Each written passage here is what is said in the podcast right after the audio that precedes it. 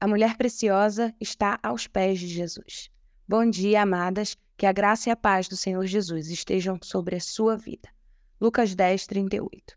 E aconteceu que, indo eles de caminho, entrou numa aldeia, e certa mulher, por nome Marta, o recebeu em casa.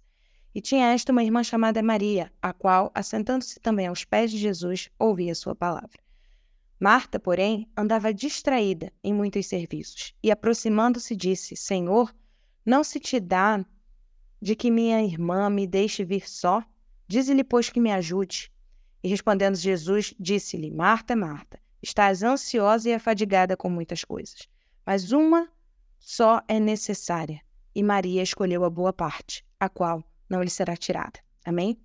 Estamos aí no penúltimo mês do ano, caminhando para as festividades de fim de ano, tantas atividades, muitas vezes um ativismo religioso que é, se sobrepõe às vezes umas demandas que é, nós não conseguimos controlar e às vezes nós não percebemos que andamos ansiosas, temerosas, como Marta. E por conta disso, até mesmo é, murmurando, reclamando, que ela estava chamando a atenção de Jesus para que ele desse bronca digamos assim, em, em Maria. Só que Jesus respondeu prontamente, dizendo: Olha, você anda muito ansiosa.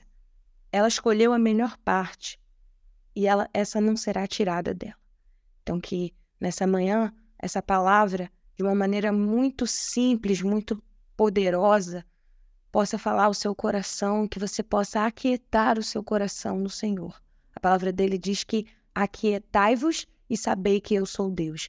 Uma palavra de descanso para um ano que foi é, com certeza muito corrido, com muitos desafios para todas nós, mas o Senhor, nesta manhã, nos direciona a estarmos aos pés de Jesus, buscarmos ensinamento nele.